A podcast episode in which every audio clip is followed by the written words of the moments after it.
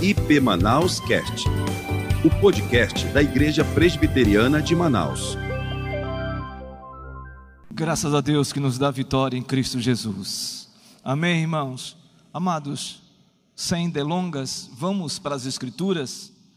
Abramos nossas Bíblias na segunda carta de Paulo ao seu filho na fé, Timóteo, e dizer aos irmãos que que nós louvamos a Deus pela exposição dessa prestação de contas e nós estaremos postando depois que nós falarmos também com os nossos irmãos no domingo pela manhã aqui no Pedras, nós estaremos também postando nas nossas redes toda essa prestação de contas e eu quero louvar a Deus pela vida do pastor Eusto de toda a equipe Deus abençoe, pastor, e toda a equipe da administração da igreja, e também que Deus abençoe o nosso conselho.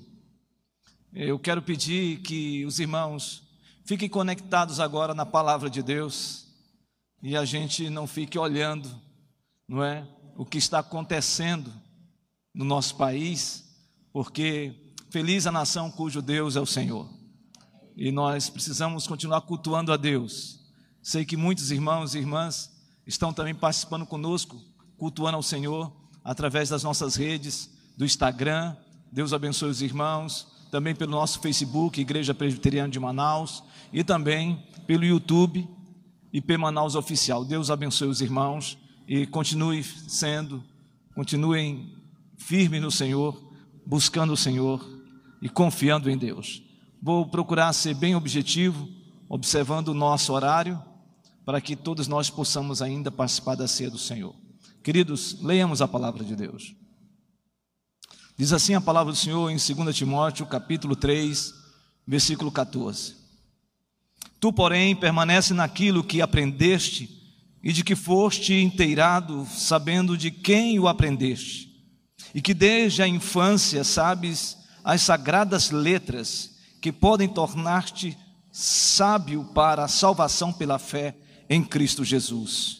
Toda a Escritura é inspirada por Deus e útil para o ensino, para a repreensão, para a correção, para a educação na justiça, a fim de que o homem de Deus seja perfeito e perfeitamente habilitado para toda boa obra. Senhor, muito obrigado pela Sua palavra, ilumina nossa mente e nós te adoramos por tudo que já aconteceu aqui nesta noite. E que o Senhor fale ao coração dos meus irmãos, das minhas irmãs, em nome de Jesus. Amém.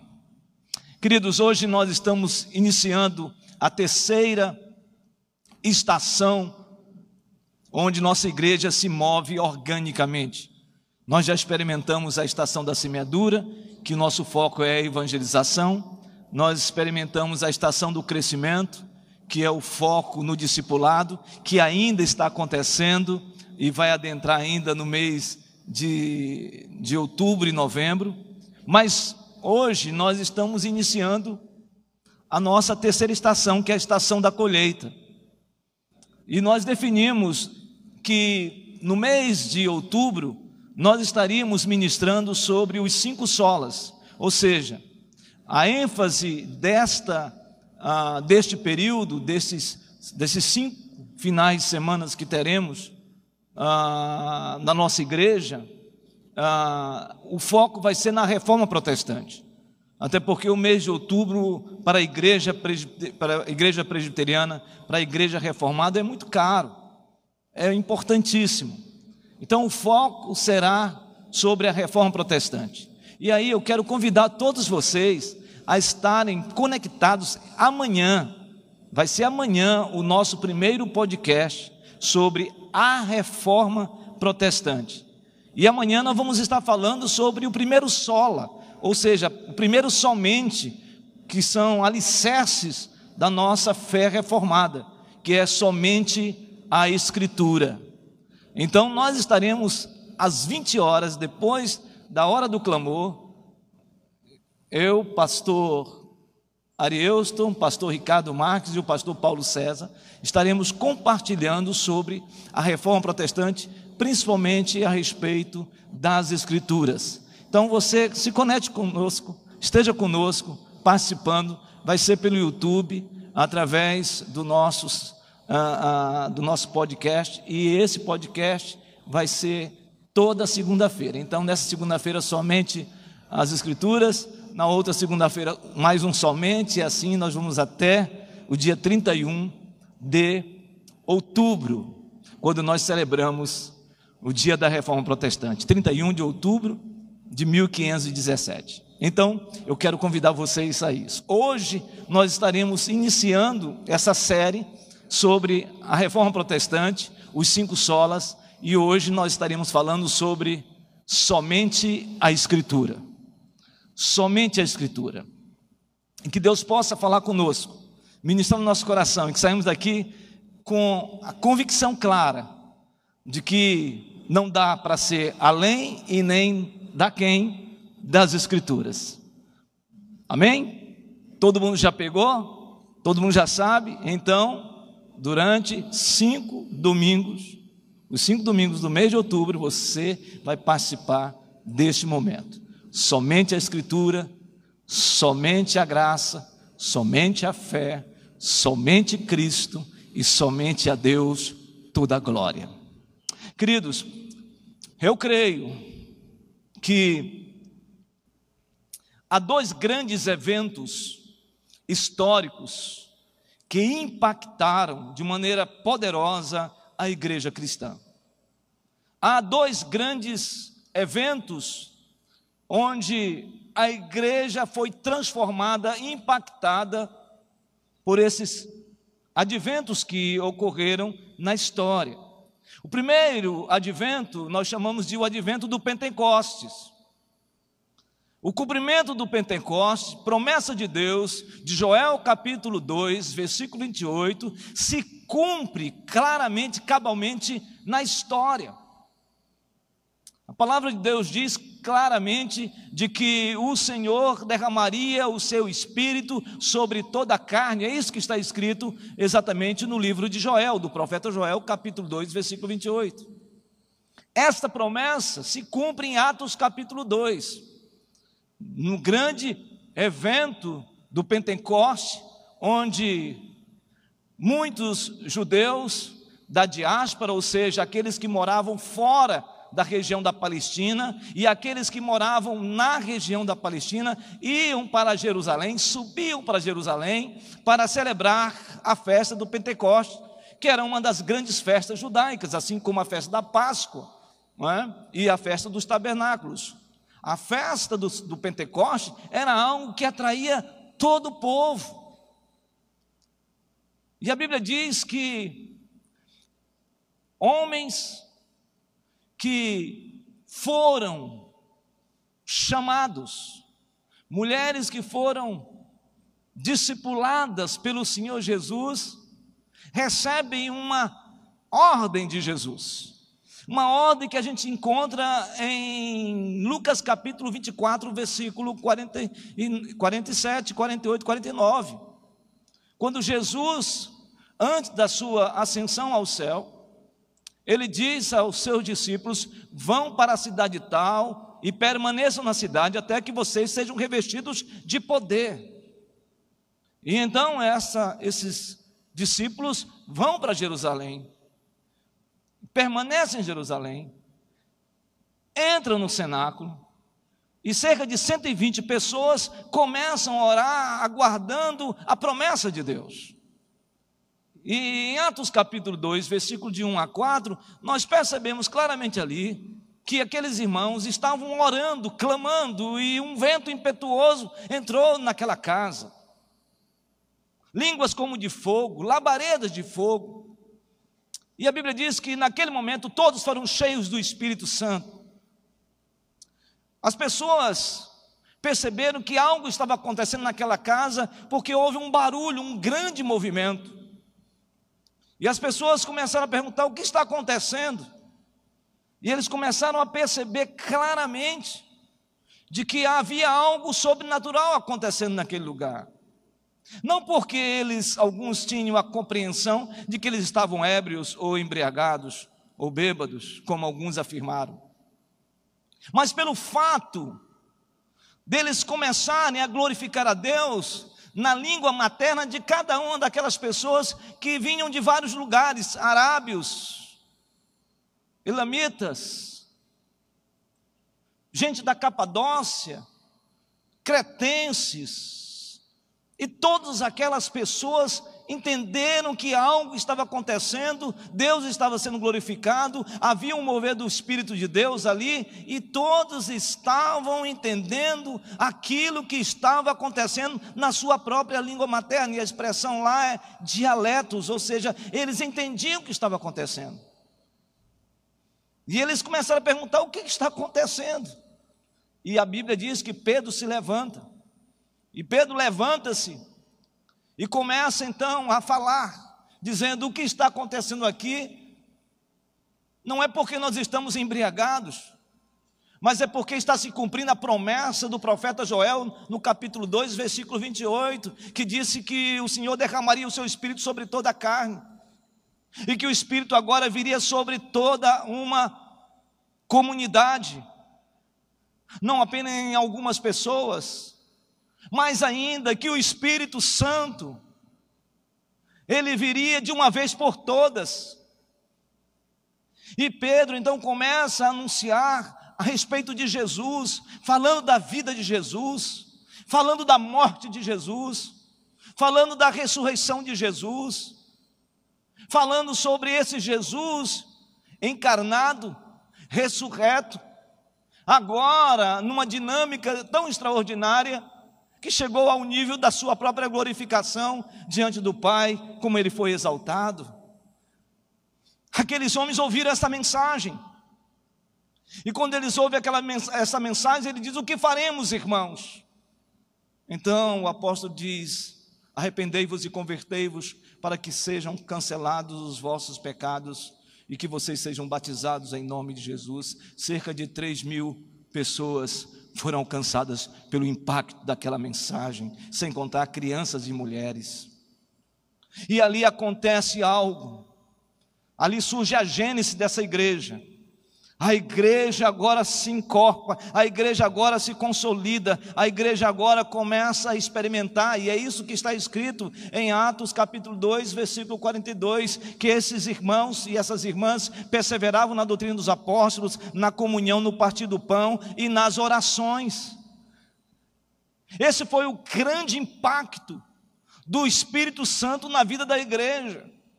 Você não está aqui hoje fruto do acaso, você não veio hoje fruto do acaso, não foi algo causuístico. Não, você veio porque o Espírito Santo de Deus te trouxe, porque o Espírito Santo de Deus já fez morada na sua vida. Você hoje é tabernáculo do Espírito Santo, você tabernacula com o Espírito Santo, e esse grande movimento aconteceu no grande advento do Pentecostes.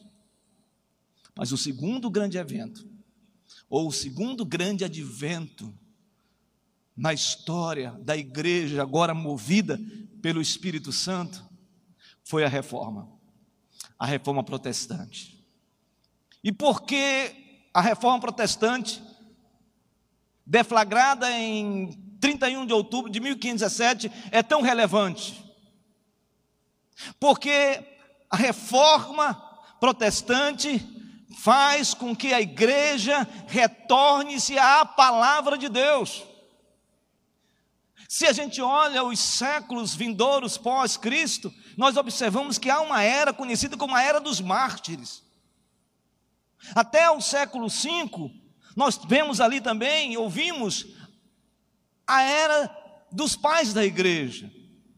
Mas a partir do século V, o quinto século, para frente, nós começamos a perceber como a igreja foi se confluindo com o Estado.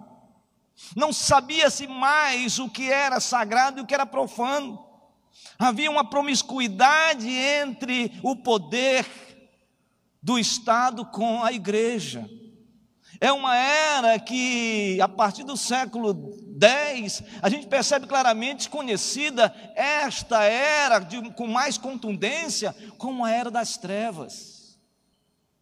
Onde as pessoas largaram as Escrituras, largaram a palavra de Deus e começaram a viver de tradições, adoração a santos, indulgências como instrumento de confissão de pecados, adoração a Maria, e entenda com todo respeito, a Bíblia reconhece essa mulher como uma mulher de Deus, eu estou falando no sentido de adoração. Adoração a pessoas. E mais do que isso, orações pelos mortos. Quando homens de Deus, como Jerônimo na Itália, homens de Deus, como John Wycliffe na Inglaterra, Homens que se levantaram e começaram a falar de que a igreja precisava voltar para as Escrituras, de que a igreja precisava voltar para a palavra de Deus. Homens influenciados por John Wycliffe, como John Huss, como, conhecido como João Ganso, que foi queimado por causa das Escrituras, por causa da pregação do Evangelho, falando claramente de que somente a palavra de Deus é poderosa para transformar um homem, transformar uma mulher, redimir uma pessoa. Não há nenhuma outra possibilidade de alguém se achegar a Deus se não for através das Escrituras que revela o próprio Cristo. Esse John, Huss, fez uma célebre frase antes de ser queimado numa fogueira inquisitória. Ele disse: Vocês hoje estão queimando um ganso, mas daqui a 100 anos, Deus vai levantar um cisne. E depois de 100 anos após a morte de John Huss, que significa Huss significa ganso, Deus levanta um monge agustiniano chamado Martinho Lutero, que se opõe a todo desmando desse clero que virou as costas para as Escrituras, para a palavra de Deus, e começou a anunciar, confrontar as indulgências, confrontar as tradições que não levavam Jesus, que não levavam o conhecimento da verdade. Este homem deflagrou tudo isso em 31 de outubro de 1517, afixando as 95 teses na porta da catedral de Wittenberg. E ali então é deflagrada a reforma protestante. Um retorno às Escrituras, somente a palavra de Deus, só a Escritura, somente a palavra de Deus. E eu não tenho dúvida, irmãos e irmãs, que o texto que nós vamos compartilhar aqui tem tudo a ver com que estes homens, essas mulheres, que pagaram um preço por causa das Escrituras e a proclamação dela continua vicejando até os nossos dias. Por isso, o texto sagrado no verso 14 do capítulo 3 de 2 Timóteo começa dizendo: Tu, porém, Timóteo, permanece naquilo que aprendeste, de que foste inteirado, sabendo de quem o aprendeste. Ele está falando aqui da sua avó, da sua mãe, está falando do próprio apóstolo, de como ele começou a ministrar, a compartilhar a palavra no coração de Timóteo. E no verso 15 ele diz: E que desde a infância sabes as sagradas letras. As sagradas letras. Mais ainda, no verso 15, no verso 16 diz: Toda a escritura é inspirada por Deus. O primeiro aspecto que me chama a atenção aqui sobre somente as Escrituras e esse alicerce que Deus estabeleceu na vida da sua igreja é que as Escrituras são sagradas. as Escrituras são sagradas. As Escrituras são sagradas. Sabe, irmãos, nenhum livro na história e no mundo é mais lido do que a Bíblia. Nenhum livro na história do mundo é mais produzido do que a Bíblia. Nenhum livro na, na história é produzido do que a Bíblia. A Bíblia é o livro mais divulgado em todo o mundo e, ao mesmo tempo, é o livro mais perseguido em todo o mundo. Mas por que que a palavra de Deus, as escrituras são sagradas? Porque ela é inspirada por Deus. Ela foi soprada por Deus. Ela foi inspirada por Deus. É lógico que Deus não fez o homem uma marionete, é lógico que Deus não fez o homem simplesmente uma espécie de um robô mecânico e que ele perdeu a sua capacidade volitiva, de vontade, as suas emoções, a sua capacidade de pensar, de concatenar as ideias. Obviamente que não. Mas esses homens que escreveram as Escrituras, eles receberam a mente divina sobre si. Eu quero chamar a sua atenção para o texto sagrado, que é fundamental para entendermos que as Escrituras são sagradas e inspiradas por Deus, em 2 Pedro, no capítulo 1, no versículo de número 20 e, 20 e 21. Observe o que está escrito em 2 de Pedro, capítulo 1, versículo 20 e 21. Diz assim a palavra de Deus: Sabendo primeiramente isto, que nenhuma profecia da Escritura provém de particular elucidação, não parte simplesmente de um pensamento humano, não simplesmente de uma vontade humana, porque, diz o texto no verso 21, porque nunca jamais qualquer profecia foi dada por vontade humana, entretanto, homens santos falaram da parte de Deus, movidos pelo Espírito Santo. Então, esta Bíblia que você tem, esta palavra que você lê, é a palavra de Deus, ela não contém a palavra de Deus, ela é toda a palavra de Deus, são todas as histórias, é a vida, são todos os movimentos de Deus e propósitos de Deus ao longo da história para se revelar de uma maneira poderosa a mim e a você, meu irmão. Então, quando você ler a palavra de Deus, você precisa ter esta compreensão. O Salmo 19, o Salmo 19 nos chama atenção para isto. Diz assim a palavra de Deus no Salmo 19, Versículo, verso 7: A lei do Senhor é perfeita e restaura a alma, o testemunho do Senhor é fiel e dá sabedoria aos simples, os preceitos do Senhor são retos e alegram o coração, o mandamento do Senhor é puro e ilumina os olhos, o temor do Senhor é límpido e permanece para sempre, os juízos do Senhor são verdadeiros e todos igualmente justos, são mais desejáveis do que ouro, mais do que muito ouro depurado, e são mais doces do que o mel e o destilado dos favos. Aleluia! É a palavra de Deus, palavra santa.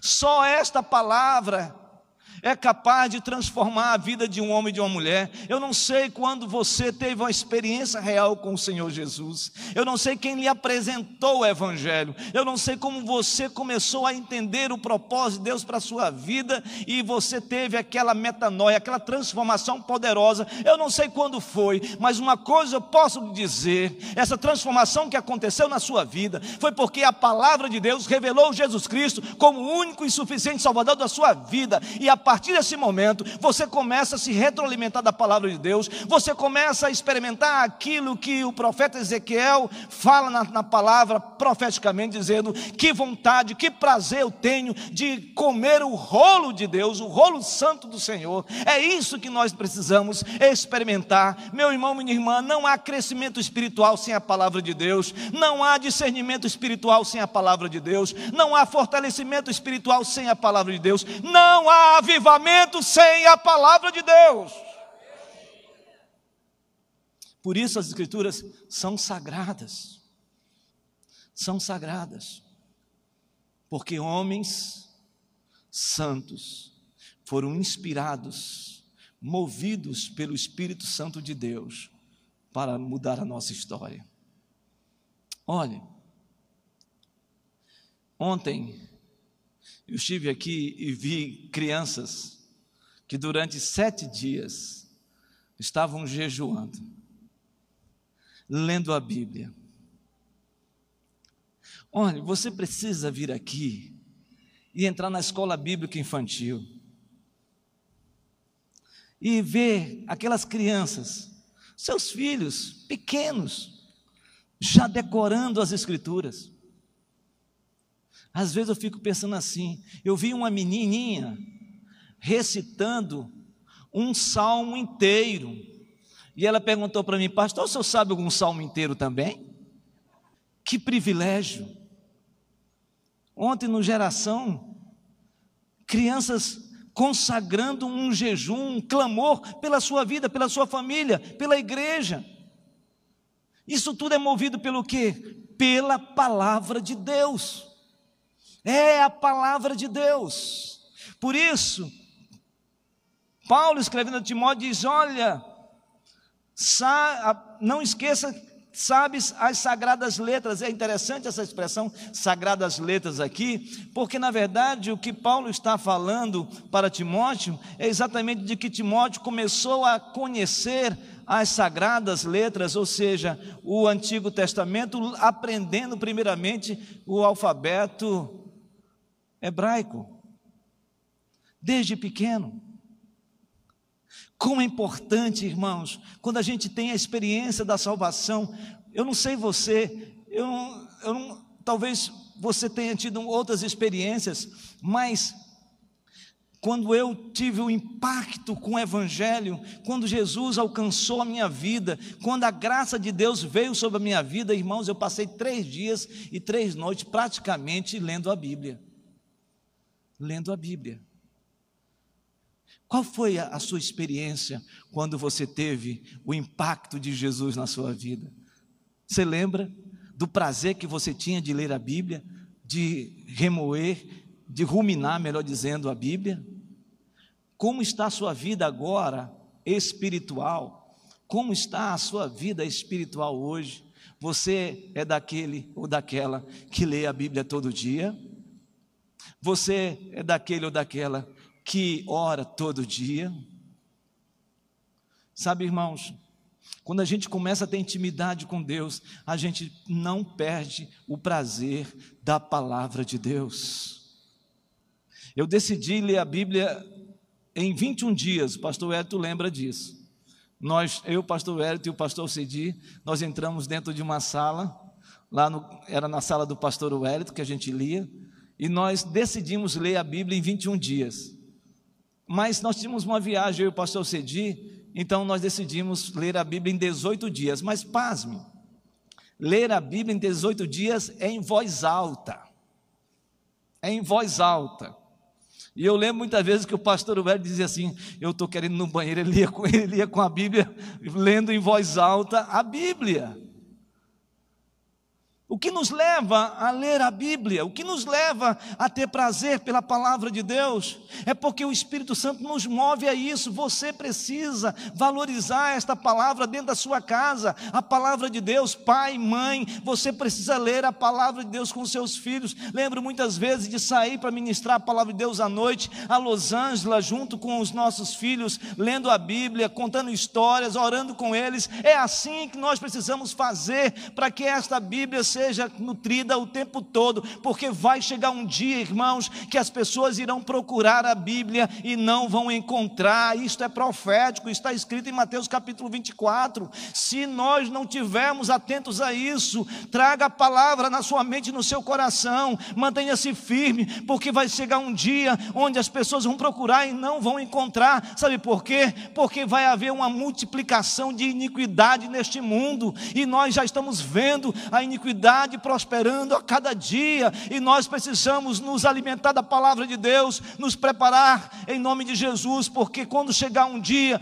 onde a iniquidade se estabelecer de maneira plena, a palavra de Deus que estará na nossa mente, no nosso coração, será um instrumento de enfrentamento, será um instrumento de batalha, será um instrumento de dizermos assim, a despeito de todo o levante do inferno, eu sei em quem tenho crido e sei que Ele é poderoso para guardar o meu depósito até o dia final.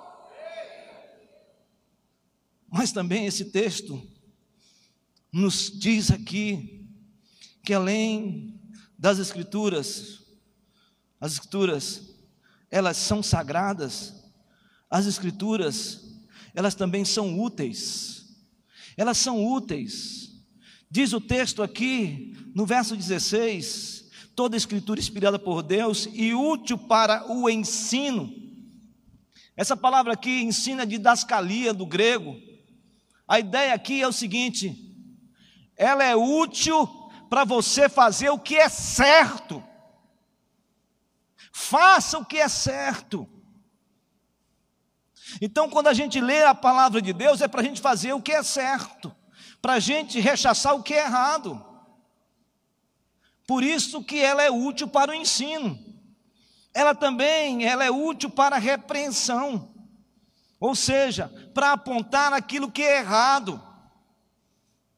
A gente precisa ser, sermos mais proféticos nesse sentido. Está errado. Está errado. A gente precisa falar claramente o que é errado. A gente precisa apontar e, de maneira clara e peripitória, dizendo: está errado isso. Está errado a gente ser conivente com a violência. Está errado a gente deixar de expressar o nosso amor às pessoas que estão sofrendo. Está errado a gente deixar de ter um coração dorido por aqueles que estão passando fome. Somente a palavra de Deus traz sensibilidade para nós. Elas são úteis para a correção também como fazer o que é certo. Então, a gente às vezes está em um caminho e a gente precisa ser reconduzido pela palavra de Deus, corrigido. E como que a gente não precisa mais fazer coisas erradas? Simplesmente e objetivamente olhando para as Escrituras palavra de Deus. São úteis para a educação na justiça, ou seja, como devemos permanecer no caminho. Como que a gente deve permanecer no caminho? Então a gente precisa experimentar isso. Por isso que ela é útil para o ensino, para a repreensão, para a correção e para a educação na justiça. E finalmente, as escrituras elas nos capacitam para o serviço.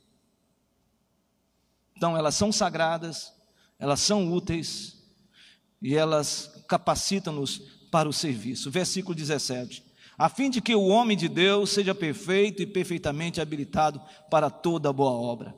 Quando você lê o primeiro, a primeira epístola e a segunda epístola de Timóteo, você percebe claramente Paulo falando a Timóteo: Timóteo, você é um homem de Deus. Você é um homem de Deus. Mas me parece aqui que Paulo, ele muda esta ênfase quando ele diz no texto sagrado sobre que pessoas que são tocadas pela palavra de Deus são pessoas de Deus.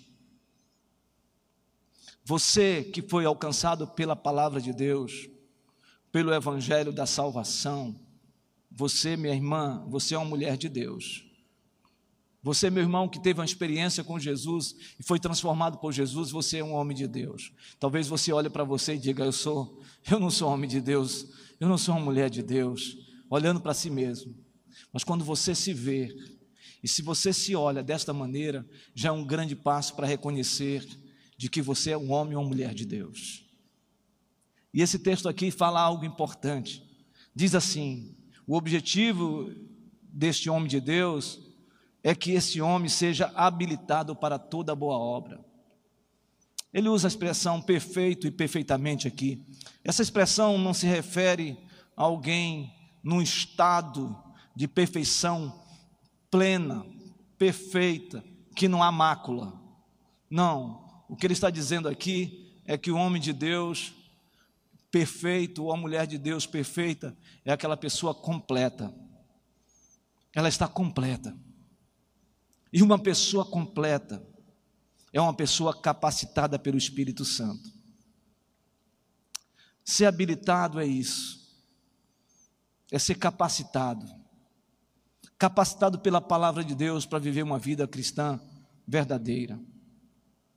O meu desejo nessa noite, em nome de Jesus, o avançado da nossa hora, é dizer para você que não há vida plena, feliz, uma vida alegre, uma vida que você desfrute do melhor, se não for pela palavra de Deus. Somente a palavra de Deus na nossa vida, irmãos. Nada mais. Não é a palavra de Deus e mais um santo. A palavra de Deus e mais um livro. A palavra de Deus e mais um livro de autoajuda. A palavra de Deus e mais uma oração simplesmente condicionada pelo homem. Somente a palavra de Deus. Somente a palavra de Deus. Somente a palavra de Deus. Ela é completa, ela é plena. E ela nos leva ao conhecimento da verdade. E aqui o encerro dizendo o que está escrito no verso 15. Desde que e que desde a infância sabes as sagradas letras, que podem tornar-te sábio para a salvação pela fé em Cristo Jesus.